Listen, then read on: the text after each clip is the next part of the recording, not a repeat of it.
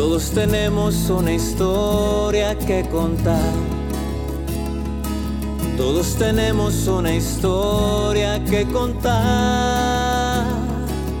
Todos tenemos una historia que contar. Buenos días, buenas tardes, buenas noches amigos. Bienvenidos a su podcast Todos tenemos una historia. El día de hoy me acompaña una querida amiga, Ruth. Ruth, ¿cómo estás? ¿Cómo te va? Platícanos un poquito de ti primero para dar como una pequeña introducción. Claro que sí, Jorge. Hola, ¿qué tal? Pues estoy bien hoy, gracias. Eh, muchas gracias por, por, habernos, por haberme invitado. Eh, pues soy una persona que muy, muy creativa, me he considerado siempre una persona muy creativa. Eh, actualmente trabajo como maestra de, inglés y de traducción específicamente. Me gusta bastante porque se maneja mucho toda la parte creativa. Eh, pero yo de, profesión pues soy mercadóloga, somos colegas, entonces este, soy mercadóloga, soy eh, fotógrafa y trabajo todo el área de publicidad. Entonces actualmente pues estamos trabajando con esto, algunos proyectos.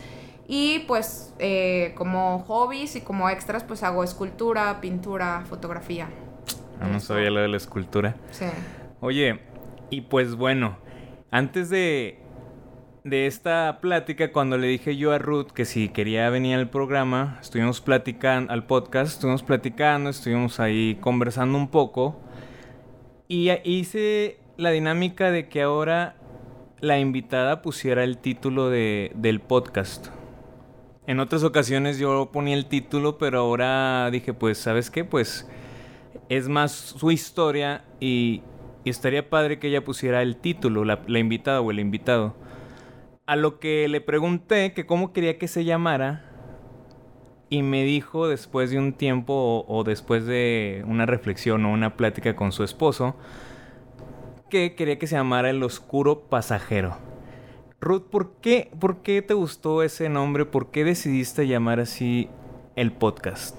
Pues se me pareció como que una cosa muy interesante. Eh, comentaba con mi esposo que maneja el escritor de, de, Dexter, de la idea original de Dexter y de American Psycho, maneja esta idea del oscuro pasajero, que es como un pasajero que se encuentra en nuestra mente, que está por ahí y siempre está como que de cierta forma sembrando ideas, haciendo cosas o haciendo de las suyas. En el caso de Dexter o de American Psycho, pues claro que se va a los extremos, ¿no? Estamos hablando de asesinos, este, pero es muy interesante y sobre todo me, me, me pareció interesante por la parte de la oscuridad, porque generalmente la noche es un lugar tan desierto, tan silencioso, que es donde hay más cabida a las voces que podamos llegar a tener, que puedan llegar a perturbarnos, ¿no? Entonces, por eso me, llamó bastante la atención. Ok. Y haciendo juego con ese, con ese nombre, para ti, ¿cuál sería tu oscuro pasajero? Pues súper interesante porque yo creo que mi oscuro pasajero es eh, un pasajero que acabo de conocer, que, que lo conocí hace apenas casi un año. Eh, más bien que le puse nombre, porque ya lo conocía. Eh, siempre he tendido mucho a la creatividad, como te comentaba, en las cosas que me gusta hacer. Eh, siempre he sido muy um, hiperactiva de pensamiento. Mm. Me siento en una en una plaza y me pongo a ver los árboles y los árboles ya me contaron mil historias. Y de repente si estoy sola pues agarro, me gusta traer libretas en, mi bolsa, este, agarro un, diario, una libreta y me pongo a anotar, a veces hago cuentos, a veces hago cuentos cuando me estoy quedando dormida. Eh, y pues esa sería la forma en que lo relacionaría, ¿no? Este, es una hiperactividad en mi lóbulo temporal derecho que es pues ese nombre que, te comento que acabo de, conocer. Y pues no lo sabía, siempre he sido así desde niña, pero apenas hace poco tiempo descubrí a qué se debía, ¿no? O sea, es hiperactividad en el lóbulo temporal. Temporal derecho. Así Ok. Y esto, es lo que te hace ser tan creativa, es lo que te hace ser tan ver las historias en, en, los árboles, en las hojas, en todo esto. Pero, ¿qué, qué, otra cosa te, te, ocasiona aparte de la creatividad? Aparte de la creatividad, y esa sería la parte por la cual le llamaría un oscuro pasajero, es que todos esos pensamientos que se vienen a manera de cascada, todas esas cosas que surgen de un momento a otro, como decir que padre está esta figura o me gusta mucho ver esta obra de arte, también se vienen montones de pensamientos irracionales. Muchas personas eh, con trastorno de ansiedad desconocen que son posibles candidatos a tener este trastorno. Eh, es una forma en la que tu cerebro no se apaga, y tu cerebro no se apaga de manera que hay cosas tan irracionales como que si hay un ruido, por muy pequeño que sea, tú piensas que algo tronó en la estufa y que va a haber un incendio y que a lo mejor tú vas y lo revisas, pero que un 20 minutos después cuando te quedes dormido va a haber un incendio y tu familia se va a destruir. No sé, cosas terribles, ¿no? Tan creativo puede ser para lo benéfico como para el momento en el que esa parte oscura, ¿no? Que te esté perjudicando todo el tiempo, que no, que no te gusta. Ya, y por ejemplo dices que hace poco tocas de descubrir y darle nombre más bien a algo que ya sabías que tenías. Así es. ¿Cómo era tu vida antes de que no tenía nombre? Pues algo confusa, porque pues hace aproximadamente seis años, eh, para un 24 de diciembre, iba a reunirme con, con mi familia, pues para festejar Navidad. Y cuando iba manejando, de repente empecé a sentir una falta de aire muy fuerte, empecé a temblar, eh, titubear al hablar, etc. Y pues como siempre he padecido de alergia estacional, eh, creí que esa, esa, ese golpe que sentía, esa no poder respirar, tenía que ver más bien con a lo mejor una crisis alérgica, una bronquitis, cualquier cosa.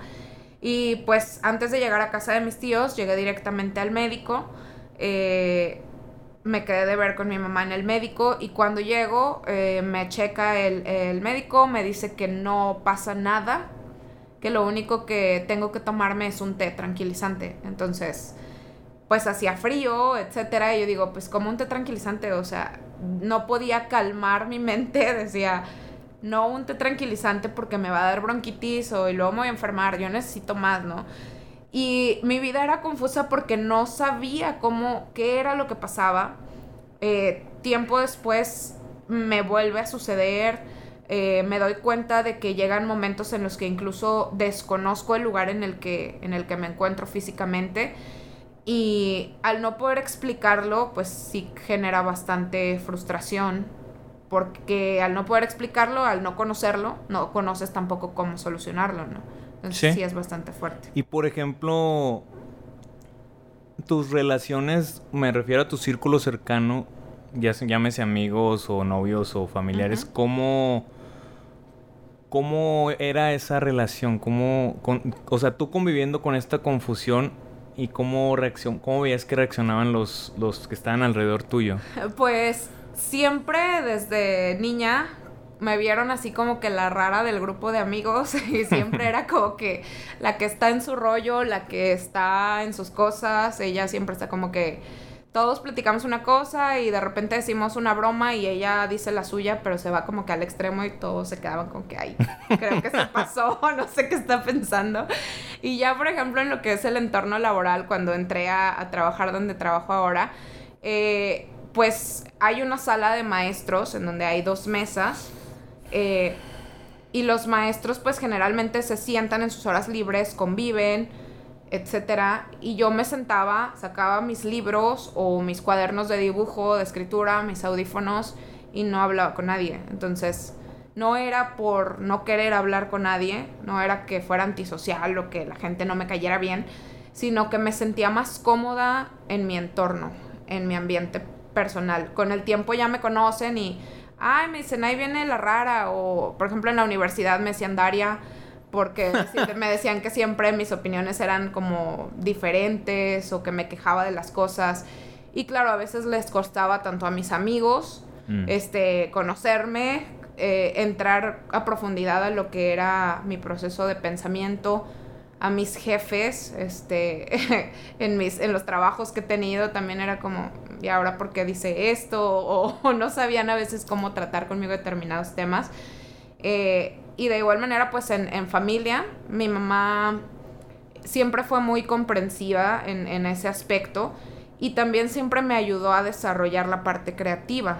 Ella, este, siempre me daba las herramientas, lo que fue pues una cámara de fotografía, todo, todas las partes que yo necesitaba para, para, poder desarrollar esto y que además ella veía que cuando me encontraba en la parte creativa, como que aminoraba un poco la parte negativa en la que yo me llegaba a sentir nerviosa o inquieta sobre alguna situación. Entonces... Fíjate, ahorita que tocas ese tema, hace, hace rato yo, yo estaba estudiando una tipo maestría o, algo así. de algo. así. De coaching y de, y de, trabajo final me pidieron hacer una investigación de la creatividad. Quién sabe por qué a mí a la mente se me vino, o no sé por qué yo tenía ligado algo de que la creatividad estaba relacionada con la tristeza o el, o el estado emocional bajo, pues por así decirlo, para no etiquetarlo. Entonces me puse a investigar y efectivamente. Así es. Todo lo que descubrí es que las personas que son más creativas tienden a ser muy... ¿Cómo llamarlo? Melancólicas. Melancólicas. Y está relacionado inmensamente con, con la creatividad. Sí, así es. Eh, de hecho, algo muy interesante que me sucedió hace no mucho tiempo, cuando recién empezaba todo esto del COVID, antes de que, de que nos, nos confinaran a estar en casa, eh, estaba trabajando por la tarde y eh, pues me empecé a sentir un poquito mal, tuve temperatura, etc. Y cuando tomé mi coche para regresar a casa, eh, me sentía tan despersonalizada, tan fuera de mí, que le tuve que llamar a mi esposo para que la llamada durara todo el trayecto del trabajo a mi casa porque yo no sabía si estaba de verdad manejando o qué estaba pasando. O sea, realmente era muy, muy grave el asunto, pero sé que lo puedo, sé que puedo controlar mi cuerpo, mis acciones, pero mi mente está en otro lado a veces. Entonces, ese día fue muy difícil porque se me cortó la llamada. Y de repente empecé a pensar, ¿y si no estaba hablando con él? Y solo me lo imaginé. Entonces sí, realmente fue complicado.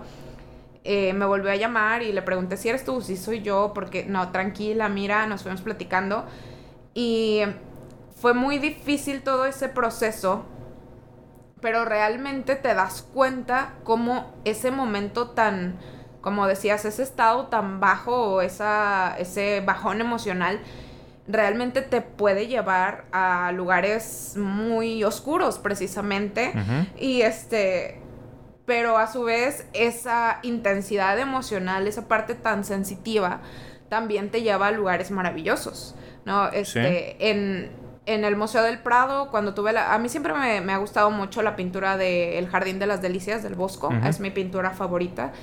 Eh, y cuando la conocí por fin eh, en vivo en el Museo del Prado en Madrid, yo creo que pasé por lo menos 20 minutos viéndola mi esposo siempre bromea porque cuando llegamos a un museo pregunta cuánto dura el recorrido. Hora y media. Y siempre voltea y comenta a las personas que vienen tres horas. ¿No? este, ¿cuánto te tardas en ver tal lugar? No, pues dos días. Ah, pues cuatro. Entonces él siempre dobla estos tiempos. Porque así como la parte muy oscura te hace desarrollar cosas súper intensas que hasta la gente te ve y dice, ¿cómo pudiste haber pensado eso? También la parte positiva te hace desarrollar cosas muy interesantes. O eh, simplemente en el Jardín de las Delicias ver todo lo que el Bosco pintó ahí, yo mm, me pasa por la cabeza todas las cosas y las emociones que él pudo haber tenido al pintarla y, no puedo o no me desespera dejar pasar eh, algún detalle, ¿no? Y de hecho he visto el Jardín de las Delicias miles de veces en versión digital este, en libros, lo he leído, lo he analizado y el, eh, al Prado he ido dos veces y pues las dos veces a pararme enfrente del Jardín de las Delicias, ¿no? Y realmente sí es algo que no, no hay manera de callar a veces el pensamiento. Entonces es como, ¿cómo le hago? A veces quieres callarlo, pero es un poco complicado. Fíjate, hay, hay, en, hay una parte en la que yo me siento identificado contigo. Yo soy una de las personas también que, que por ejemplo, salgo y veo el sol y, me quedo, pues, ah, qué chingón está el sol ahora, o qué chingones flores. Oh mames, las flores del... le, le dice a los demás y, órale, chido. Sí. Pero como dices, esa, parte está chida porque lo, lo bonito lo es más bonito. Claro. Lo chido lo es más chido, pero lo culero lo es más... Claro. Cabrón, y, y, esa parte también yo me siento identificado porque, por, por lo mismo te digo, cuando te pasa algo feo o simplemente no te pasa nada, pero te vas a unos extremos de repente ves las boni lo cosa bonita y luego de repente pasas a ver lo triste y traes un reburujo ahí emocional y todo el rollo. Y está cañón el, el, el vivir con esa...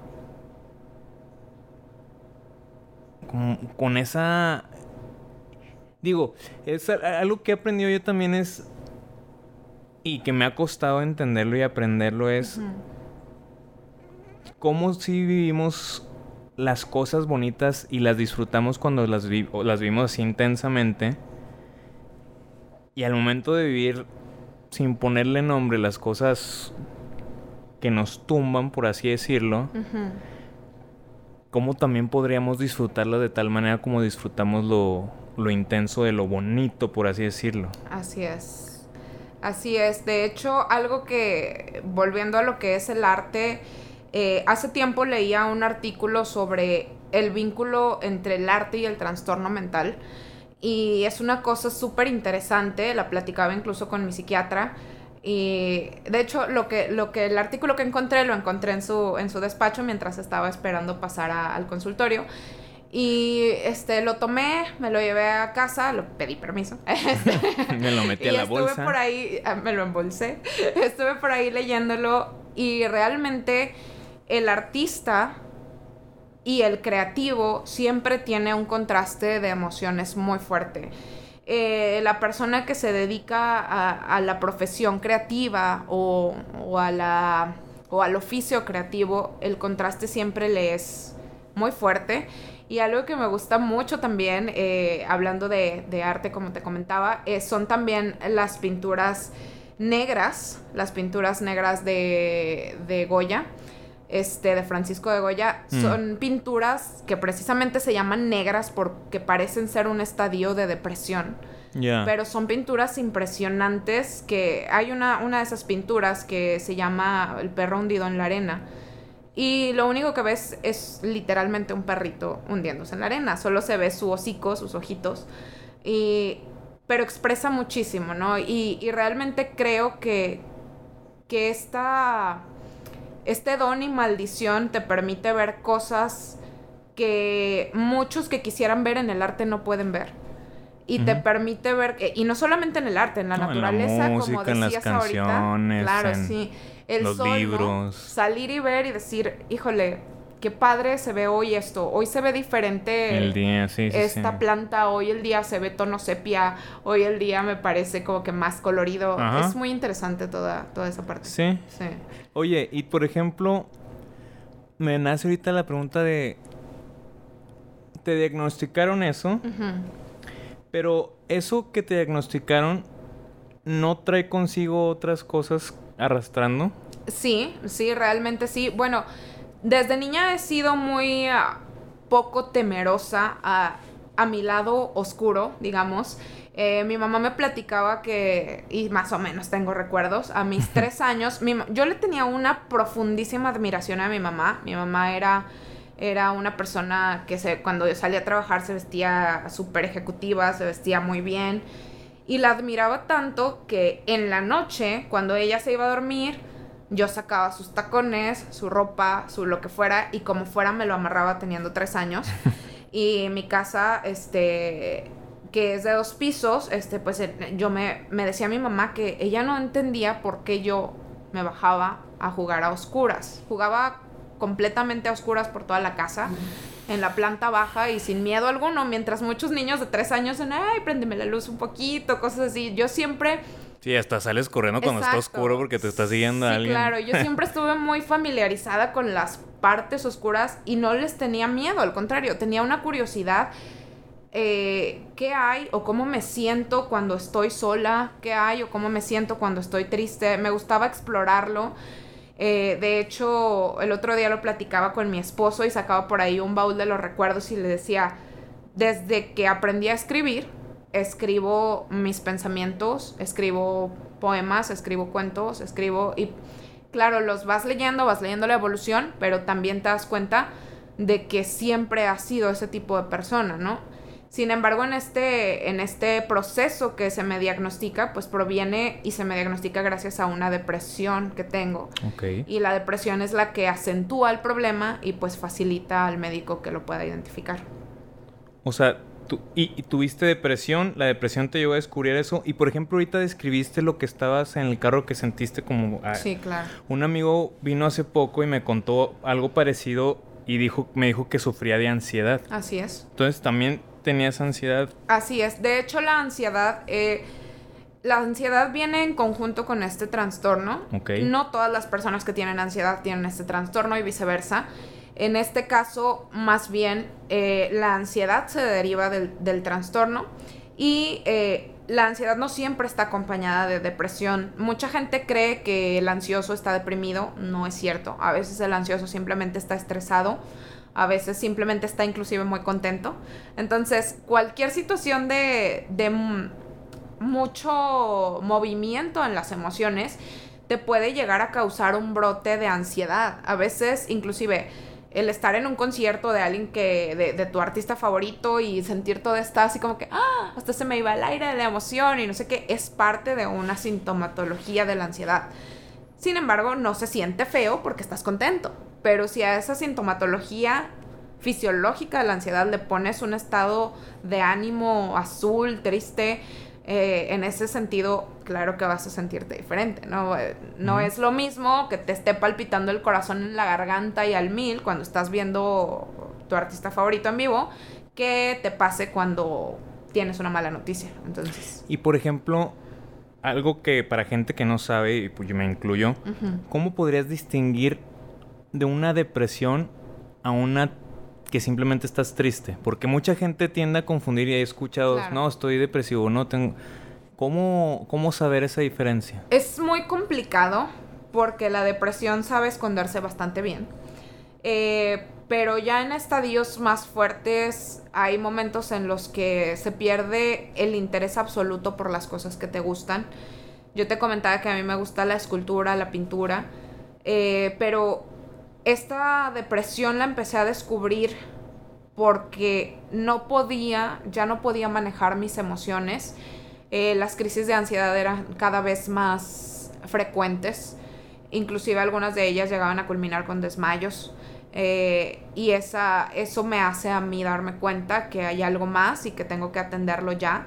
Ya no era simplemente la ansiedad que yo ya sabía que tenía, porque yo ya sabía que, que tenía trastorno de ansiedad, sino que había algo más. Entonces, cuando, cuando voy al doctor, empiezo a indagar en lo que hay y realmente es una pérdida de interés sobre lo que te gusta, sobre las cosas que solías hacer. A veces dices, tengo mucha flojera, hoy me despierto tarde, pero eso se convierte en una cosa de todos los días. en una cosa de mañana recojo lo que dejé tirado y pasan dos semanas y no lo has recogido y la gente que está alrededor tuyo lo nota. A veces tú no te das cuenta o simplemente dices, no lo he recogido porque tenía flojera, ¿no? Pero la gente que está alrededor tuyo dice, hay algo más ahí, ¿no? Y esta característica de la pérdida de interés es una de las cosas que más llama la atención en lo que es la depresión. Hay gente que no sabe que está deprimida, simplemente no tiene ganas de hacer lo que le gustaba hacer y como dices, e, e, eso que, acabas de platicar es, siento yo, muy importante. Porque a veces son cositas que si, que si las vas dejando pasar así en, en pequeñas porciones, como dices del platito, de la ropa, pues si le dejas pasar en pequeñas porciones, pues no pasa nada. Y las vas viendo tú como pequeñas porciones y pues dices, pues no tiene nada de malo. Pero al ver ya las pequeñas porciones juntas que vas dejando así esos rastritos, volteas atrás y dices, ay, güey. Claro. Y, y está chido que digas eso porque son gente que, que puede estar padeciendo esto, puede estar viviendo con esto que como tú dices que se está escondiendo. Es muy importante que, que, lo sepa identificar de esa manera. Sí, así es, y que sepamos identificar no solamente nosotros mismos, sino eh, como personas con las que convivimos, identificar cuándo es momento de ayudar a alguien. Eh, en mi caso es una cuestión genética también. Eh, hay que saber que la, depresión se divide en depresión mayor y menor. Y la depresión mayor generalmente es una depresión eh, crónica o que va a ir y va a venir en tu vida muchas veces. Va a haber cosas que la van a disparar y este y bueno, pues a lo mejor va a estar latente durante ciertos periodos, pero eh, es o suele ser genética. Entonces, si hay alguna persona en tu familia que ya tuvo un caso de depresión, es importante que estés al pendiente de tus emociones. Es, eso sí no lo sabía. ¿Es, ¿Es genética? Sí, es genética la depresión. Ah, mira, no, no. No todas, la, la, depresión mayor es la que es genética, hasta donde tengo entendido, no me quiero equivocar, pero sí es eh, aquella que te causa ya un problema a lo mejor más fuerte. La depresión menor es una depresión que no es que sea menor por ser más chiquita, sino porque no habla de una situación tan transversal, tan duradera y sobre todo pues que la depresión mayor requiere un diagnóstico médico y un tratamiento médico. ¿La depresión que tú llegaste a tener era mayor? ¿Es, mayor más sí, es una depresión mayor y este es una depresión mayor que no eh, mm, yo a lo mejor la tenía, ya tenía mucho tiempo con ella y no me había dado cuenta. Eh, porque a través de precisamente el arte, todos los, los hobbies que tengo, la fotografía, etcétera, podía sacarlo. Eh, podía expresar mucho a través de lo que escribía, de la música que escucho. Hay, hay una canción que, que, me gusta bastante que se llama este, I'm Only Happy When It Rains, es de Garbage, de mm. los noventas. Eh, me, cuando la conocí en los noventas, que pues estaba más chava y la escuchaba, me daba risa, que decía, ¿cómo puede decir alguien que solamente es feliz cuando, cuando llueve o cuando tiene problemas? Pero realmente cuando tienes una depresión aunada a un trastorno como el que yo tengo, te das cuenta que es una, una gran oportunidad para, para explotar la creatividad, ¿no? Y de ahí lo relacionas con cosas que puedes decir, no todo lo que parece ser malo es malo una depresión no tienes por qué siempre decir estoy deprimido y lo tomo como un mote negativo, sino cuántos artistas me han dicho estoy deprimido y a través de mi depresión he sacado este lo mejor que he hecho en mi vida. Pero por ejemplo, poniéndome en tu lugar, si se me si acaso puedo ponerme en tu lugar, es como una lucha constante con algo, ¿no? Lucha me refiero a... Yo sé que es parte de ti ya y que hay que aprender a, a vivir con ello, pero sigue siendo una lucha, ¿no? Sí, así es. Es una lucha de todos los días, de identificar cuando a lo mejor, bueno, yo, yo puedo decir afortunadamente, gracias a Dios, porque también mi creencia en Dios me ha ayudado mm. mucho a salir de todo esto, pero también es identificar que eh, hay momentos en los que nos sentimos un poquito tristes y no porque yo estoy triste un día significa que la depresión volvió. Me puedo permitir estar triste y es importante permitirnos estar tristes, estar enojados, llorar. Pero una vez que lloras, sacas esa angustia, esa tristeza, vuelves a tu estado normal. Si en la depresión, eh, la, la diferencia en la depresión es que lloras y terminas de llorar y sigues sintiéndote indiferente, vacío. Sí. Sin, sin, que nada te importe. Entonces realmente sí es una lucha de todos los días identificar si este llanto de hoy fue solamente una tristeza pasajera o si tengo que volver a prender los focos rojos, ¿no? Y algo que es muy importante es prestarle atención a nuestras emociones.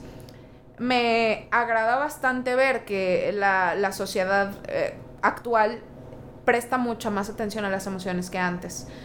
Antes, eh, lo, lo, puedo decir por lo que veía en mi familia, por lo que veía en los adultos cuando yo era más, más joven. Eh, ay, hombre, al rato se te pasa y ánimo. El, la, frase, ganas. la frase échale ganas o ánimo es una frase que parece ser muy empática, pero al final resulta ser un poquito... Lo contrario. Lo contrario, claro, porque... Güey. Tú no sabes todas las ganas que le he hecho. tú no sabes todo el ánimo que intento ponerle. No sabes la lucha diaria que tengo, güey. Pero sí es importante ponerle nombre a tus emociones. Nombre. Hay que saber nombrar las emociones para saber hacia dónde se está dirigiendo lo, tu estado general, tu estado mental general, porque si no sabes nombrar tu emoción, eh, no vas a poder mm, determinar si necesitas ayuda. Algo que, que este, me llama mucho la atención es que, por ejemplo, existen motes como palabras malagradecido, ¿no? Es que tal persona es muy malagradecida.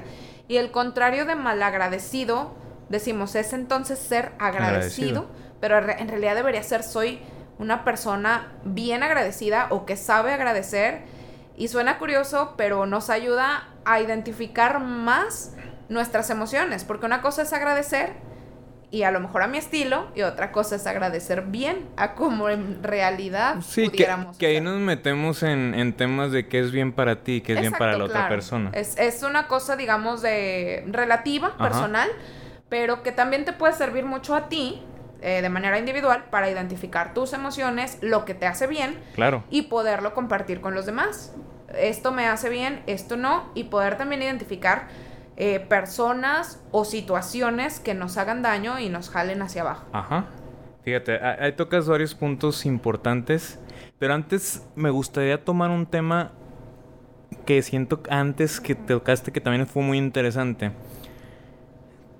tú dijiste que fue que fue una ansiedad, luego una depresión y la depresión te llevó a, desarrollar esa el lóbulo temporal, ¿verdad? Así es. Ahorita estaba leyendo que con la pandemia mucha gente está desbocándose sus emociones. O yo diría que más bien las está dejando sentir porque creo que muchos tratamos de fugarnos en las cosas cotidianas para no sentir. Así es. Creo que más bien nos estamos reconectando y al reconectarnos, como hay muchas emociones no vividas y no sentidas en el momento que, que debieron de haber sido vividas y sentidas, ahorita está viendo como que puta, ¿y esto de dónde es? ¿Y esto que siento qué? ¿Y esto y por qué estoy enojado? ¿Y por qué estoy triste? ¿Y, porque, y, ansioso? Y, y, hay cada vez más leí que se están desarrollando gracias a, a esas emociones no vividas y no atendidas este tipo de enfermedades en la mente. Así es, de hecho, eh, bueno, pues yo estoy en, constante visita entre psiquiatra y psicólogo y lo primero que, creo que tenemos que identificar es quitarle el tabú al psiquiatra y al psicólogo. Eh, es difícil porque a lo mejor inclusive tu familia te dice no tomes medicamento controlado, no tomes este medicamento, te vas a hacer adicto, te va a hacer daño yo puedo hablar desde mi experiencia y puedo decir que no me ha hecho daño, me ha hecho sentir mejor, este, y que realmente es cierto que llega un momento, y lo he hablado con mi esposo, cuando por alguna situación o no compro el medicamento o simplemente se me olvida tomarlo o no me da la gana tomarlo, le digo, sí me siento más yo, pero a veces hay que contener un poquito todo ese desbordamiento de emociones, como dices, porque, ok, qué padre, es, me siento más yo y cuando estoy contenta estoy súper contenta, pero y cuando estoy triste también me voy a sentir fatal. Entonces, realmente sí es importante reconocer, eh, primero, el quitarle el tabú a un psicólogo, a un psiquiatra, reconocer la importancia de nuestras emociones. Y como dices ahorita con toda esta situación del COVID y todo esto de, la pandemia, hay mucha gente que en la soledad o en la convivencia forzada que está teniendo con su familia y consigo y consigo mismo ha tenido que descubrir emociones y situaciones que no conocía. Entonces, eso está haciendo que muchas personas, me comentaba mi psicóloga, dice, no sabes cuánta gente tengo parejas que ya no se soportan, eh, niños que, híjoles, que no sabía que tenía hiperactividad, eh, papás que mm, se dan cuenta que no sabían cómo estaban criando a sus hijos. todo es parte de, de lo emocional. Sí. Y creo que es un mensaje muy importante que ahora que no podemos hacer mucho, sepamos reconocer lo que sí podemos hacer, aunque sea poco, pero que va a ser por nosotros mismos. Y a través de esto que hagamos por nosotros mismos, creo que a lo mejor suena muy visionaria, ¿no? Pero podemos salir eh, cuando toque salir nuevamente a las calles y entregar algo diferente de cada persona. Y pues si es así, imagínate el, cambio. Claro, y yo, yo, lo veo así también. Yo creo que es una invitación a volvernos a reconectar con nosotros mismos. Claro. Porque bueno, ahí también ya es un tema personal de que al momento, yo siento que al momento de, conectarte contigo mismo, reconectas con Dios. Sí, sí, bueno, así lo veo yo. Y al momento de conectar de nuevo con Dios, pues te conectas con, con tu ser, con tu alma, con tus dones, con lo que viniste a este mundo. Así es. Y si vienes a este mundo con amor, fuiste hecho con amor y tu misión es amor y lo vuelves a reconectar, como dices, sería un cambio magnífico. Claro. Y lo veríamos reflejado muy chido en, la sociedad. Así Digo que al final de cuentas para esto es este podcast, o sea, como una invitación a reconectar con tus emociones. Así es. Sí, de hecho, como te comentaba hace rato, pues yo soy una persona muy creyente. Eh, yo creo y confío en Dios plenamente. Sí he tenido mis problemas con Dios, como yo creo que mucha gente los ha tenido. Eh, sin embargo, nunca he dejado de creer en Dios. Eh, mi mamá falleció hace dos años de una enfermedad que nunca pudieron diagnosticar los doctores. Y parte de mi enojo mayor con Dios era no entender por qué eh, mi mamá era, a lo mejor, bueno, pues claro, era mi mamá y yo la veía como mi superheroína, ¿no? Como ya había comentado hace rato. Pero eh, en verdad, no solamente por mí, sino gente que la conocía era una persona de mucho amor, de mucha luz. Y el, el no poder entender por qué a lo mejor Dios había hecho esto, por qué mi mamá, por qué tuvo que sufrir, porque no fue una, una enfermedad de un momento a otro, sino un sufrimiento de aproximadamente dos años que la fue desgastando eh, análisis, un médico, otro médico, otro médico, sin entender qué sucedía. Y también la llevó a ella, obviamente, a tener una depresión, por no poder entender qué es lo que pasa. Mi mamá este, siempre fue una persona muy trabajadora, ya estaba jubilada, pero era muy activa, le gustaba hacer cosas en casa, etc. Y de repente se ven menguadas sus capacidades motoras, ¿no? Su, su motricidad se ve menguada, su habla podía platicar, podía caminar, podía hacer todo, pero para ella era muy frustrante el no poder hacerlo de, la manera que estaba acostumbrada. Y todo esto obviamente a mí me enoja con Dios, me hace querer abandonar el barco, pero a pesar de eso yo siempre tenía una frase y se la decía mucho a mi esposo, estoy enojada con Dios, pero nunca he dejado de creer en Él, porque sé que lo que pasó también vino de Él. Entonces le decía, eh, esto vino de él y de alguna manera tengo que entender por qué lo hizo y hacia dónde va lo que hizo, porque fue una situación muy difícil. Eh, eh, me quedé a cargo de, de, mi abuela, mi abuela ya era, cuando me quedé a cargo de ella tenía 97 años y fue un año que estuve cuidando a mi abuela. Fue un año en el que estuve conociendo muchas cosas que mi mamá había hecho y que yo a pesar de que vivía en el mismo techo no me enteraba de todo lo que ella hacía eh, por mi abuela. Cuando me tocó, pues claro, fue diferente. Y ahora que veo toda esta situación de la pandemia, que sé de personas cercanas que han fallecido y de la situación bajo las que se les entregan sus familiares, que me, me comentaba una una conocida que me, decía ella es que no pude tener ese momento y solamente recibí las cenizas de, mi familiar. En ese, en ese sentido, tú te das cuenta de cuánto y cuán difícil es para las personas que han perdido a alguien durante la pandemia poder identificar sus emociones. Y personas que me conocen y que saben por lo que he pasado se han acercado a mí y me han dicho, ¿crees que sea bueno buscar un psicólogo? ¿Crees que sea bueno tomar un antidepresivo? Y claro, yo no soy nadie para decirle, sí, tómate un antidepresivo, no, pero sí busca ayuda, busca ayuda. Sí, definitivamente saber identificar que no vas a poder tú solo. pero también saber que en la situación que estamos viviendo, habemos muchas personas, sé que hay muchas a las que no les ha caído el 20, sinceramente, sé que hay muchas que siguen la vida como si nada. Pero que también es una forma de enfrentarlo. El miedo, el miedo se presenta en distintas cosas. Claro. Huyes, haces como que no pasa nada, reaccionas o te quedas petrificado. Claro, y yo creo que esta área de la gente que pues sigue como si nada, creo que es una válvula de escape. Ándale, definitivamente como dices. Eh, sin embargo, quienes nos vamos concientizando un poco más, podemos inclusive apoyar a esas personas cuando lo lleguen a necesitar, que esperemos que no lo necesiten, que estén bien siempre, eh, o bien a las personas que, recurren a, a, nosotros, ¿no? Eh, yo no es que tenga todas las herramientas para poder apoyar a alguien, pero si la experiencia que he tenido de vida le puede servir a alguien para decir, híjole, si le pasó esto antes de la pandemia, entonces a mí que me está pasando en este momento y que le puede llegar a pasar a muchas otras personas de manera simultánea, pues entonces quiere decir que entre todos nos podemos echar la mano, ¿no? Eh, podemos ayudarnos, apoyarnos más. Y lo que dices muy importante es quitarle o tratar de quitarle el tema tabú Claro. A, a, este, a, este, a esta cuestión de buscar ayuda, porque al final de cuentas, fíjate, y, y, yo aquí en la casa, yo voy a, terapia de distinta holística, este, hablar de bioneuroemoción, o sea, a cualquier terapia voy, pero sin embargo también hay un temita de tabú porque no, o por ejemplo mi papá no le digo.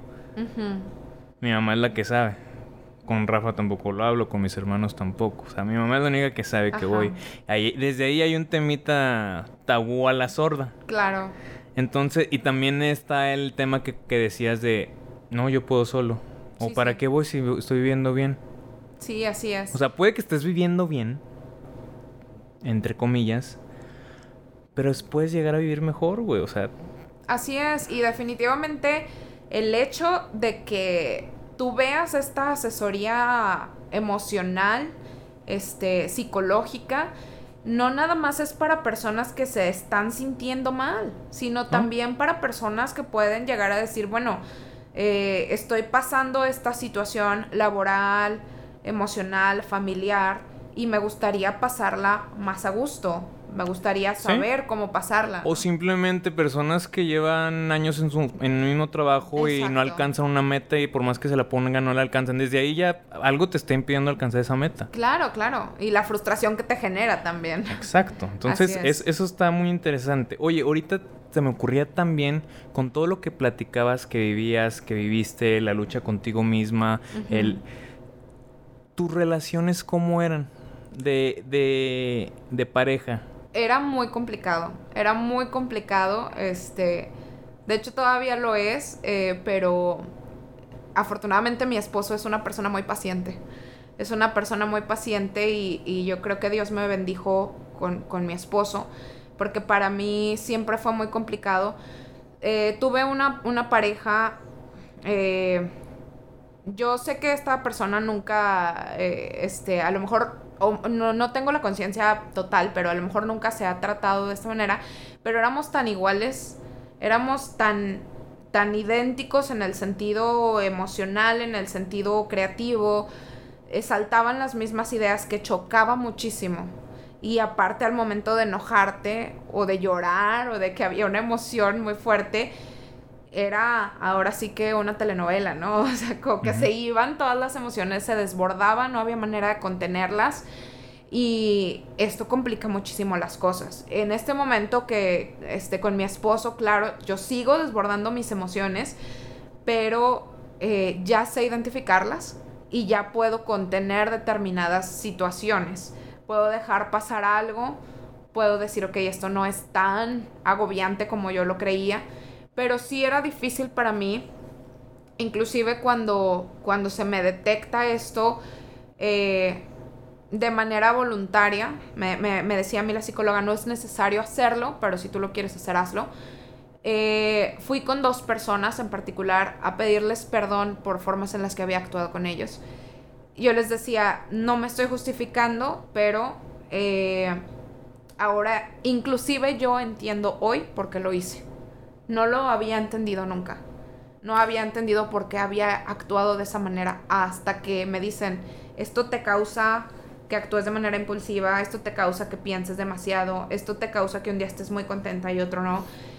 Eh, creo que es importante eh, decir, comentar que el trastorno de uno de tus lóbulos temporales, ya sea derecho o izquierdo, habla de una bipolaridad o de una polaridad. No es que yo tenga en sí el trastorno bipolar, sino que la polaridad de los, de, vamos, de los lóbulos temporales o de los lóbulos de tu cerebro puede crear diferentes reacciones. No significa necesariamente que sea una bipolaridad. Obviamente quien vive con bipolaridad lleva todavía aún más extremo esta, esta situación. Pero esta polaridad o unipolaridad, que en mi caso es unipolaridad por, por la, porque me domina el, lóbulo derecho, puede crear que actúes de ciertas formas que llegas a herir a las personas sin que sea tu intención hacerlo. porque simplemente traes algo ahí y lo sacas, simplemente eres exageradamente transparente. Por ahí veía un, un post en Facebook que me pareció un poquito molesto, de manera a lo mejor personal, pero decía, eh, la sinceridad sin educación no es diplomacia, es, simplemente crueldad o algo así decía. Creo que quien escribe ese post es una persona que no conoce, una persona con un trastorno, porque una persona con, con Asperger, una persona con un trastorno bipolar, una persona con ansiedad, va a gritar lo que siente en el momento, sin preocuparse. No es que no le preocupe cómo se siente el otro, sino que no sabe cómo decirlo. Entonces, por eso yo decía, bueno, creo que este sí hay que ser un poquito más eh, flexibles, tanto del lado del que lo recibe como del lado de quien lo da, ¿no? De, quien da una crítica y dice, híjole, pues creo que sí me pasé, eh, pero ahora que ya sé que, que esta es mi emoción, tengo que controlarla y el lado que lo recibe también, como digo, mi esposo es súper comprensivo y también a lo mejor saber que hay partes de mí que no puedo controlar. Oye, y me llama la atención, por ejemplo, cuando ahorita ya sabes, bueno, en su momento sí supiste también que les hacías daño a las personas. No, no cuando lo hacía, pero sí después. Despuésito, como que llegaba la conciencia. Y ya cuando llegaba la conciencia era como... Y, y, también te llegaba como que cierta culpa o no sentías culpa? No siempre. No siempre hasta que pasaba el tiempo y yo me daba cuenta o bien que podía perder una relación o bien que la persona a lo mejor seguía a mi lado, pero se, sentía que se tenía que cuidar de mí. Y eso fue algo que me dolió mucho, descubrir que algunas personas sintieran que se tenían que cuidar de mí, me hizo replantearme y pensar, soy una mala persona, y lo, comentaba hace tiempo con mi esposo, no, no sobre mí, sino le decía, realmente hay personas eh, que son completamente buenas, yo creo que todos tenemos esta parte negativa, definitivamente, pero sí me hacía replantearme todo esto y sentirme afortunada de haber recurrido a ayuda psicológica médica que pueda ahora ayudarme a definir qué es lo que tengo que hacer y ponerme límites. Y que al final de cuentas, siento yo, y esto es mi, punto de vista personal, siento que en una relación, ya sea amistad, de la que es amorosa o de la que sea, que te hagan sentir, o más bien que tú sientas que, no eres una mala persona, digo, que no eres una buena persona, que eres una mala persona, que no seas suficiente para, ya sea un amigo, un novio, un familiar, etcétera, digo, es una carga muy fuerte. Así es. Y creo que nadie de los que estén escuchando, ya sea con trastorno o no con trastorno, nadie merece sentir eso en una relación de amistad, ni de amor, ni familiar. Y siento que, como dices, todo se acomoda, Dios tiene sus planes y, fíjate con quién estás ahorita. Así es. Sí, definitivamente creo que eh, las personas que a las que les hice daño, eh, afortunadamente siguen cerca de mí y, y, son personas que me doy cuenta que también pues me, me amaban, este, me pudieron comprender y que incluso de cierta forma fortaleció cosas en nuestra relación y también eh, de manera personal, también ellos se replantearon y dijeron, yo también quizá estoy haciendo algo mal, ¿no? Eh, no nada más es ella, sino tal vez yo también hice algo mal y cuando me decidí a pedirles disculpas a estas dos personas, dicen, no, pues es que realmente, o sea, gracias, pero me ayudó mucho a identificar cosas en mí también. Y pues fue muy interesante para mí esta dinámica. Sí, y como dices, y, tocas ese, tema también muy importante. Muchas veces sentimos que en un conflicto o una pelea, una discusión, etc., que eh, la culpa está cargada hacia un lado. Claro. Y además vamos a quitar la palabra culpa porque no hay culpa, simplemente son conflictos que pasan, son distintas personas intentando convivir en un momento con distintas cosas y bla bla bla bla bla, que es pues es un mundo. Claro. El sentarme aquí contigo, con mis pedos, con tus pedos, con los pedos de todos los demás, es, está muy cabrón, el coincidir. Entonces, mm, es importante saber eso y tomarlo como que hubo este conflicto. ¿Cuál es mi aprendizaje? El mío. Claro. ¿Y cuál es el aprendizaje de la otra persona? Pues ya es de ellos. Sí, definitivamente la empatía es una cosa que es súper importante y, por ejemplo, yo lo veo mucho con mi esposo. Mi esposo es extranjero. Y la cuestión cultural, eh, claro que también te, te trae, pues, determinados eh, puntos de vista, pues, dispares. Pero cuando empatizas con la persona y dices, ah, ok, bueno, es que es porque su cultura es así, o es que es porque la mía es así este, yo no tengo por qué juzgar lo que hace determinada persona, familia o cultura, sino tratar de comprender y empatizar, ¿no? Eh, reconocer los puntos débiles de uno mismo y tratar de, de cambiarlos, de dar lo mejor. Nunca vamos a poder perfeccionar esos puntos, pero sí podemos tratar de, pues, de que sean menos eh, dolorosos o menos, este, que sean menos visibles. Y es muy importante que al momento de las relaciones familiares, de amistad, laborales, podamos identificar hasta dónde es parte nuestra y hasta dónde es parte de la otra persona. Porque luego sí nos sucede que venimos a casa cargando con cosas que ni eran parte nuestra. Entonces sí es muy importante, por eso insisto desde hace rato, ponerle nombre a los sentimientos. Porque si yo no sé cuál es el sentimiento que tengo en ese momento, no sé hasta dónde es el límite del sentimiento. Entonces, a dónde marcar la línea. Así es, claro. Sí, y, y, y algo que, que se me hace interesante, por ejemplo, ahorita mencionabas lo del arte, lo de, lo de la, la creatividad con la tristeza. Por ejemplo, estaba viendo un, documental de, de actores, de, los actores. El pedo emocional que se meten los actores al interpretar distintas personalidades.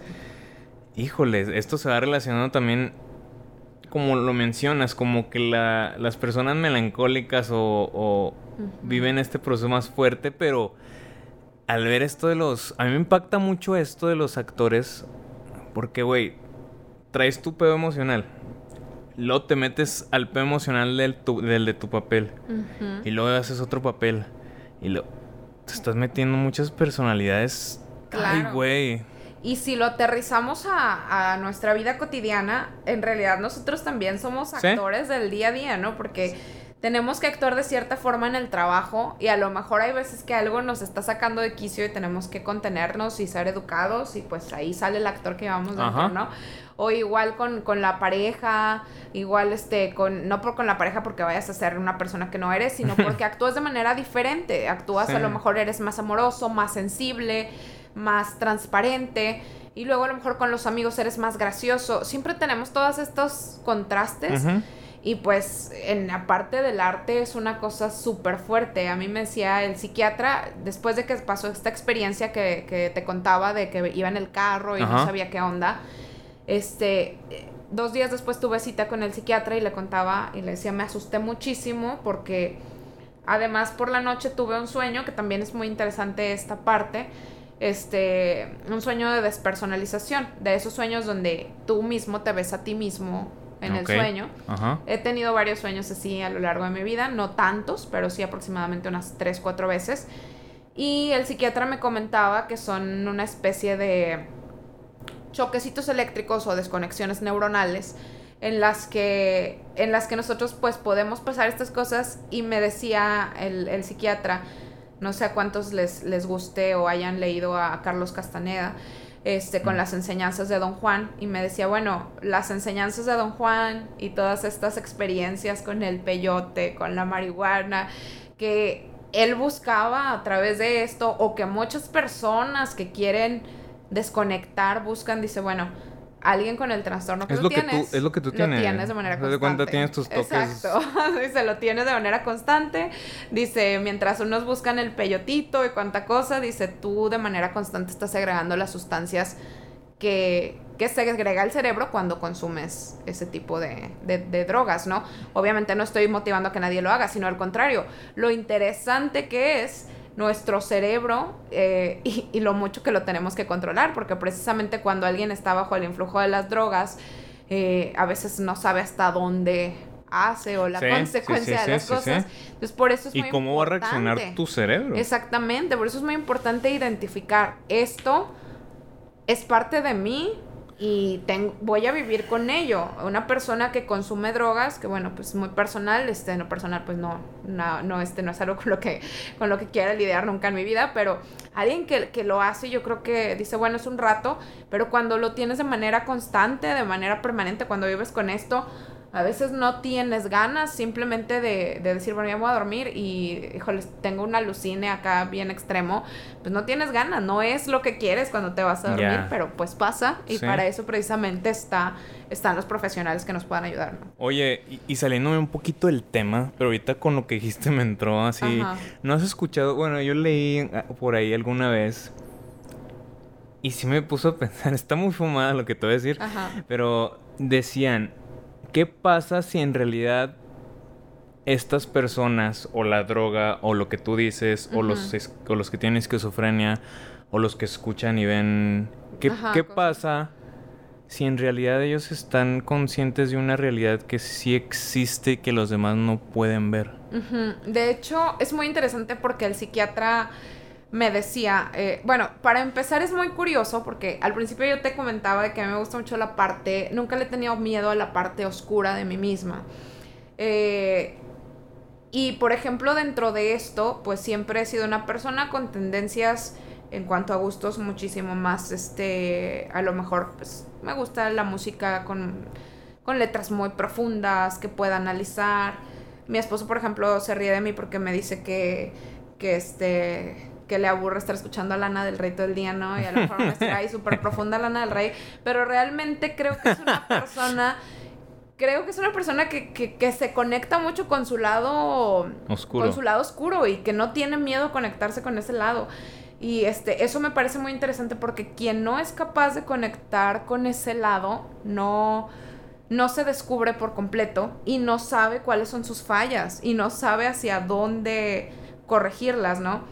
Y precisamente por este lado siempre me llamó mucho la atención leer este tipo de libros, este, el libro de Demian, de Germán Hess, y el libro de Aldous Huxley, que eh, el libro que el que presenta un ensayo sobre la mezcalina, de momento no me acuerdo el nombre, ya me acordé, Las puertas de la percepción, que de hecho de aquí viene el nombre del grupo The Doors, de este libro, por las puertas de la percepción, las drogas que se metía Jim Morrison, etcétera, este, pues dice, ah, es que es cierto, planteaba Jim Morrison esta, esta situación, decía, es que sí es cierto, y lo planteaba en una frase, decía, si las puertas de la percepción fueran abiertas, las cosas se verían tal y como son, infinitas, decía.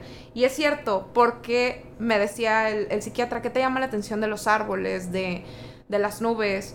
Y yo le platicaba, pues es que, que tienen formas que se repiten, que vuelven, que esto. Y luego le platicaba a mi esposo después de la consulta, me acordé que desde niña siempre tuve una obsesión por los fractales. Veía y veía documentales de fractales desde que tenía 6 años, 7 años y mamá, renta otro documental de fractales. Claro, no teníamos YouTube. Entonces, una disculpa, que son los fractales? Los fractales son, este, pues esta situación matemática en la cual una figura geométrica se divide en la misma figura geométrica. Ah, ok. Entonces, siempre me llamó muchísimo la atención y siempre, desde niña, era, quiero ver más y quiero ver más, copos de nieve, árboles, la forma de esto. Y los veía en tantos lugares que hasta la fecha es algo que me llama muchísimo la atención. Y cuando leo este libro de Huxley, eh, me doy cuenta que decía él que veía las, los pliegues de su, de su pantalón y se daba cuenta que los pliegues de su pantalón eran montañas. Mm. Entonces decía, eh, es, era, es una especie de pensamiento fractal, ¿no? Porque pues decía él, yo no sé si en los pliegues de mi pantalón haya una ciudad entera. O sea, es claro un pensamiento a lo mejor muy loco, pero que las personas que tenemos un trastorno como este se nos ocurren sin estar drogados. Sí, Aldous, Aldous Huxley lo, lo hizo bajo un ensayo de mezcalina. Este, pero como comentabas, a lo mejor las personas que viven bajo este tipo de cosas tienen una percepción diferente de la realidad. Yo creo que eso es completamente cierto. No sé si es una realidad más grande o diferente, pero de que es una percepción diferente, eso es completamente cierto, sí. Oye, hablando de eso, también me acuerdo mucho y aterrizando también un poquito, creo que viene el tema. Híjole, creo que se llama Una mente brillante. La, película. Ah, sí, sí, sí. Si sale Russell Crowe, sí, sí, Es así de esa, ¿verdad? Sí. Pues el, el, el, creo que tiene esquizofrenia, ¿no? Sí, creo que era esquizofrenia. El, pues se trata de todo, de la lucha que tiene que tener con la enfermedad, más bien, que tiene con la enfermedad y todo lo que pierde, lo que sufre, lo que llora. Pero al final algo muy importante y que me gusta mucho y que lo retomo de la película es que al final él ya no pelea. Claro. Lo sigue viendo, sigue viendo a las personas que sigue viendo. Más bien lo acepta y acepta que es parte de él y que van a seguir estando ahí. Así es. Pero lo acepta y aprende a vivir con eso. Así es. De hecho, eh, yo ahorita traigo así como que un boom en mi cabeza con la serie de Bojack Horseman. Ah, es una serie que definitivamente me decía, me decía este un amigo, es como Winnie Pooh para adultos, ¿no? O sea, trae ahí todos los trastornos mentales habidos y por haber pero realmente muy, muy aterrizados a lo que en realidad te llega a suceder con una depresión, con ansiedad, con etcétera. Boyack precisamente es una persona que todo el tiempo se siente responsable del mal de todos los demás. Es una persona que no tiene filtros y no es porque sea malo en realidad el personaje, sino porque no tiene pues, filtros y, y su pasado también tiene mucho que ver, ¿no? Muy fuerte, entonces ahí es donde decimos, hay que reconciliarse con lo que hay en nuestra cabeza, sea lo que sea.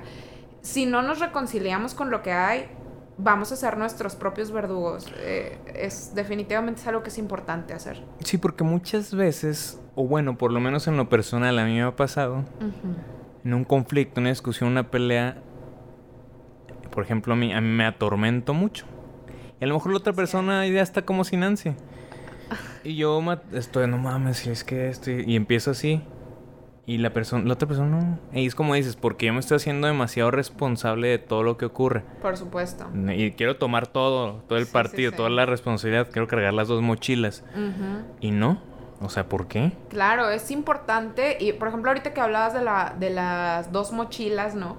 Este, es una analogía que a mí siempre me ha llamado mucho la atención. De cómo cuando dejamos ir esas cosas que no nos pertenecen emocionalmente, es como si te quitaras una mochila con un montón de peso o como si fueras capaz, o sea, en el sentido real, ¿no?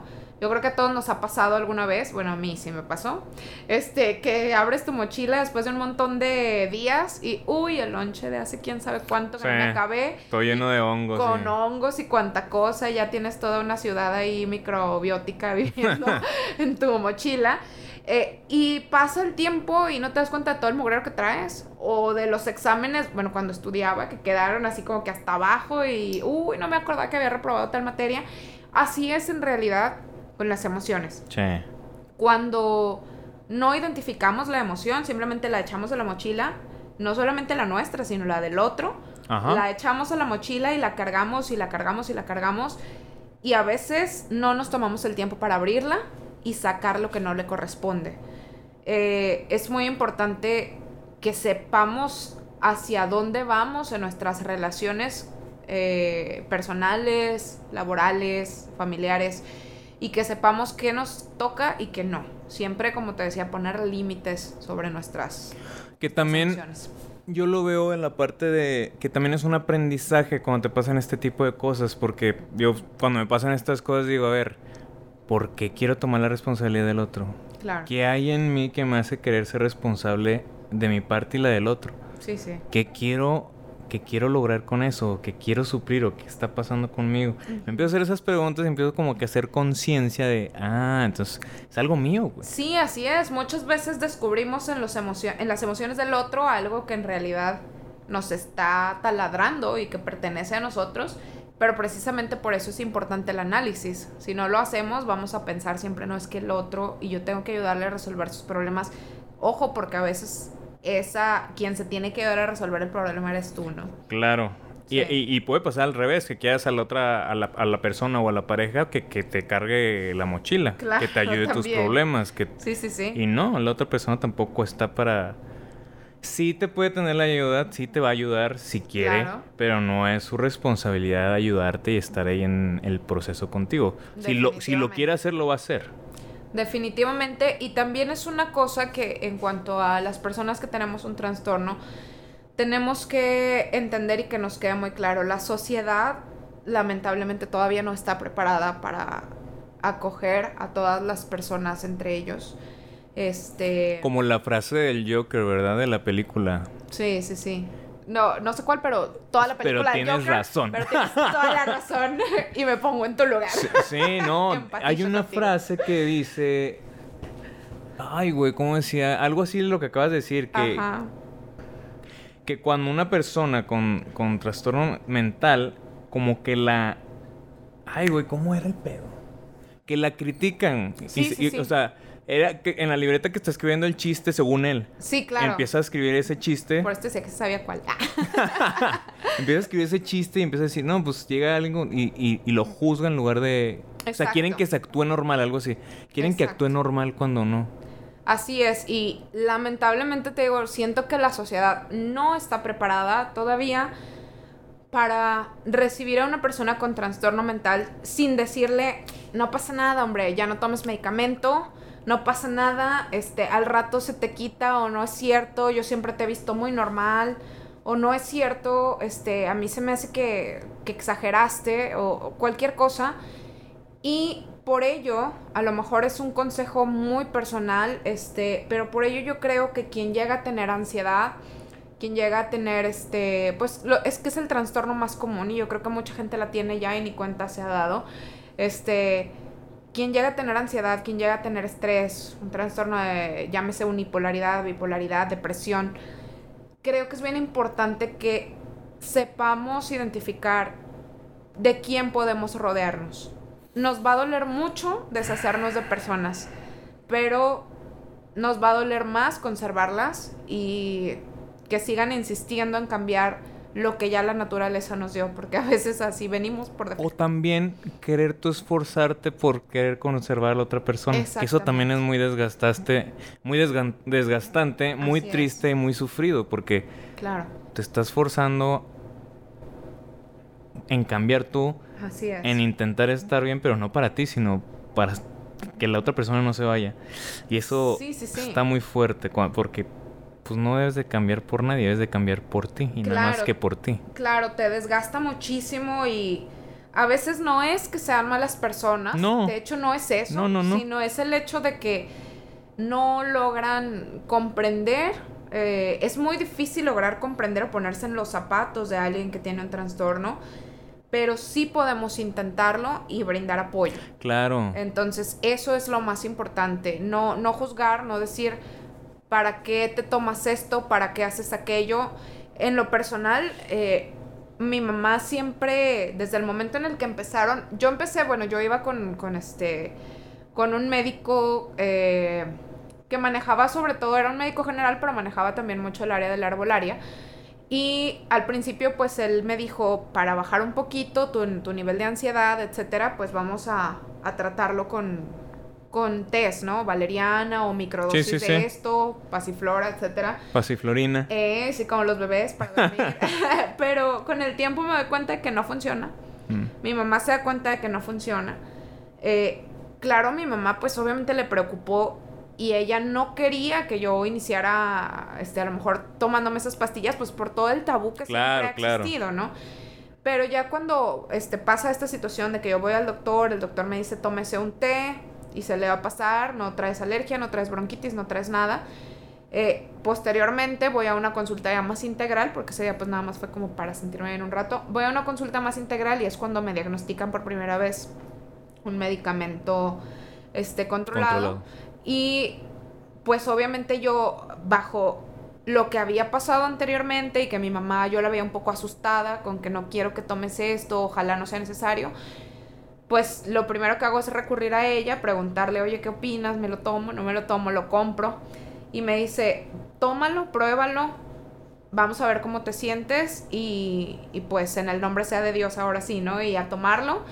Y cuando inicié con este tratamiento, nos dimos cuenta del cambio que, que, hubo. Este, podía dormir mejor, descansaba mucho más, podía tener mejor rendimiento en el trabajo, etc.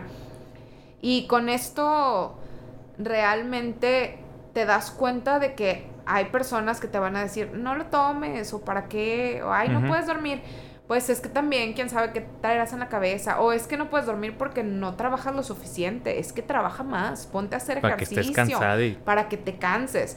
A veces no saben lo cansado que es. Cuántas noches no pasas, eh, pasas sin dormir y que ya sientes hasta el corazón aquí en el pecho, en la garganta, de, de lo cansado que estás y aún así no puedes dormir, ¿no? Es una lucha que te estás quedando dormido y de repente, no, pero es que tal cosa, y te despiertas o inclusive a veces ya ni siquiera son pendientes, a veces simplemente el hecho de mm, no dormir porque no puedes, porque no quieres, porque como sea, ¿no? Sí es difícil entrar en este sentido de, todo el medicamento, pero también es importante reconocer personas que te van a apoyar en este proceso, porque va a ser algo que a lo mejor va a durar toda la vida, a lo mejor no, no, no sabemos, este, los médicos quizá nos decidan retirarnos el medicamento, pero sí es algo que es importante que, sepamos que no nos van a juzgar por lo que hacemos, por lo que tomamos. Hace, hace tiempo me encontraba una compañera que sacaba unas pastillitas y decía, ay, dijo, si alguien quiere pastillas para dormir, me regalaron y, en el seguro y traigo muchas. Y eran, eran, este, me parece que era clonazepam y pues varios compañeros saltaron, estos no son pastillas para dormir, esto es, no, que cómo te tomas esto, esto es droga, esto es... Entonces, ojo, porque quien realmente lo necesita y que llegue se va a sentir excluido, se va a sentir mal. Claro, siente como un, oye, no, no soy un drogadicto, o sea, realmente lo necesito, sí. Claro, totalmente. es importante todo eso. Oye, Ruth, para concluir, algo que les pudieras decir a estas personas que a, las personas que están oyendo esto, que ya están viviendo el proceso que parecido o similar o de algún trastorno mental, que les pueda decir algo a las personas también que no saben que tienen algo, un trastorno, que no lo saben, que no han logrado identificar o ponerle nombre como tú dijiste que en algún momento pasó contigo. Sí. Algo que les pudieras decir, algo que les pudieras dar por último consejo o o una palabra que tú a ti te hubiera gustado escuchar, incluso no sé. Claro. Primero, eh, yo creo que como una palabra decirles que ahora sí va a sonar muy trillado, pero que no están solos, que habemos muchas personas que hemos pasado por esto y va a haber otras más que lo pasen. Eh, decirles que a pesar de que la gente llegue y te diga ánimo, tú puedes, sí va a haber también alguien que llegue y te diga yo entiendo lo que estás pasando. Y pues que es importantísimo que nos quitemos los tabús. Es muy importante quitarnos los tabús y saber reconocer cuando necesitamos ayuda.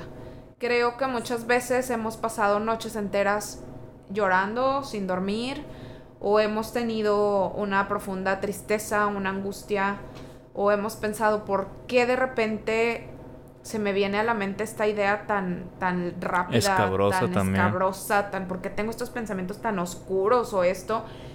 Eh, identifiquen que no se sientan malas personas, que no se asusten con lo que piensan, sino que busquen ayuda y que se lo, ahora sí que como decían los comerciales, se lo cuenten a quien más confianza le tengan, para que pueda esta persona, no sé, pareja, familiar, amigo, ayudarte a identificar qué tan en el rango de lo normal es lo que estás pensando, ¿no? Porque a veces nos guardamos tanto lo que pensamos, lo que sentimos, que al momento de que por fin lo compartimos decimos, oye, es que yo también he sentido eso, pero no lo había querido decir porque me daba pena. O bien, oye, es que sabes que se me hace que no es normal y pues busca a alguien que te ayude a identificar el sentimiento o a tratar el sentimiento. Cualquiera de las dos vertientes es importante que sepamos comunicarlo a alguien, a alguien que sabemos que nos va a ayudar, como decía también, a alguien que sabemos que va a estar con nosotros y que no va a traicionar nuestra confianza, ¿no? Siempre yo creo que un padre, un amigo, una pareja va a ser alguien que, que nos va a poner la mano en la espalda, nos va a dar una palmadita. Y pues, por ejemplo, todas las veces que yo le he dicho a mi esposo, sabes que ya no quiero tomar el medicamento, ya me cansé, ya este quisiera, no sé, andar por ahí, ser libre, no. Sí, te llegan crisis, ¿no? Claro, te llegan estas crisis, pero que alguien te diga, te he visto bien, has estado bien, has salido adelante, así que ánimo y a seguir realmente está padre porque aunque no sepa 100% lo que está sintiendo, sabe tratar de, de abrazar lo que... y es un amorcito, ¿no? Es, un calorcito. Es, es claro como que sientes ahí, bueno, qué bueno que me apoya, qué bueno que me dice cómo, cómo hacer las cosas, que me orienta. Y sí, pues a todas estas personas que a lo mejor ahorita en la etapa de, de pandemia empiezan a saltarle estas cosas, pues que no se asusten, que habemos muchas personas que, que lo hemos pasado y que a lo mejor el hecho de la pandemia a lo mejor les hace pensar, es que fue la pandemia. A lo mejor, ojo, lo traías desde antes, pero la pandemia simplemente te lo empujó, te lo trajo a los pies. Y que no pasa nada, se puede vivir una vida completamente normal. Se puede vivir una vida con amigos, con pareja. Yo estoy casada, tengo dos años de casada. Se puede salir de la depresión. Realmente yo pensé que nunca iba a salir de esto. Eh, era una cosa tan dura, tan fuerte, que decía, no puedo, no puedo, no puedo, pero se puede acabar con esa tristeza y que dejen a la tristeza que tome su papel, porque es importante que la tristeza también tome su papel. A veces decimos no quiero estar triste y por eso me enfrasco en miles de proyectos, me meto en miles de cosas, pero la tristeza tiene un papel depurativo, entonces es importante. Como la película Intensamente, ahí nos lo explican como con peras y manzanas. Exacto. las emociones, cada una tiene su, su prioridad en nuestra vida. Sí, totalmente. Y, la tristeza, pues ahí que de hecho la, la monita súper simpática, este, pero realmente tiene un papel muy importante. Hay que saber dejar a la tristeza funcionar y que a lo mejor este, decirle, oye, tristeza, pues ya estuvo hasta aquí y creo que esto ya es una depresión y también identificarlo. Claro. Sí, sí. Perfecto, pues muchísimas gracias Ruth. te quiero agradecer de manera personal por abrirnos tu corazón, por contarnos tu historia, por porque la verdad es que inspira demasiado todas las batallas que has tenido que librar, tanto internas como externas tantas cosas que has tenido que sobrepasar, sobrellevar y que aún así sigues en pie y no solo en pie, sino que estás bien, sonriendo, echándole ganas. Sí, sí, con sus, claro que con sus altos y sus bajos, pero al final de cuentas, como tú lo dices, llevas una vida digna, bien, claro. agradecida. Y quisiera retomar algo que tú dijiste en la plática que me gustó. Uno, el, saber reconocer tus emociones, ponerle nombre y saber saber identificarlas. Claro. La dos, me gustó mucho el tema de Dios, la fe. Porque creo que la fe en algún momento, a mí también en lo personal, me ha ayudado a salir de muchas cosas adelante. Así es. Y creo que la fe les puede ayudar mucho a quien nos escuche. Hay una frase que a mí la leí hace poco y me gustó mucho y se me hizo muy poderosa. Muy simple, pero muy poderosa. Decía, Dios no se equivoca. Exacto. La leí y dije, me hizo sentido totalmente en ese momento. Así es. Entonces la fe.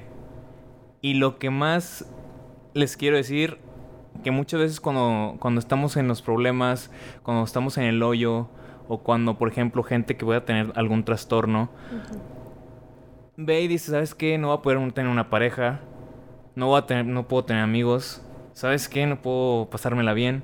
tengo que estar constantemente cuidándome de esto y de esto y lo otro.